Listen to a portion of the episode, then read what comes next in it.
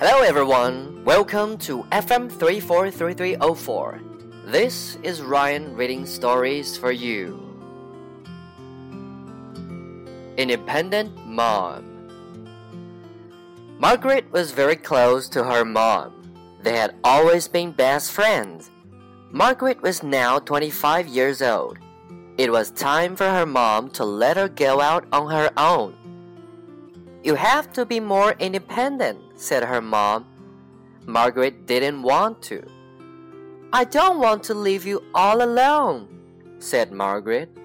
She was scared that her mom would be too lonely. She was usually a very shy woman. She was allergic to fur, so she couldn't even have a pet. Don't worry about me, said her mom.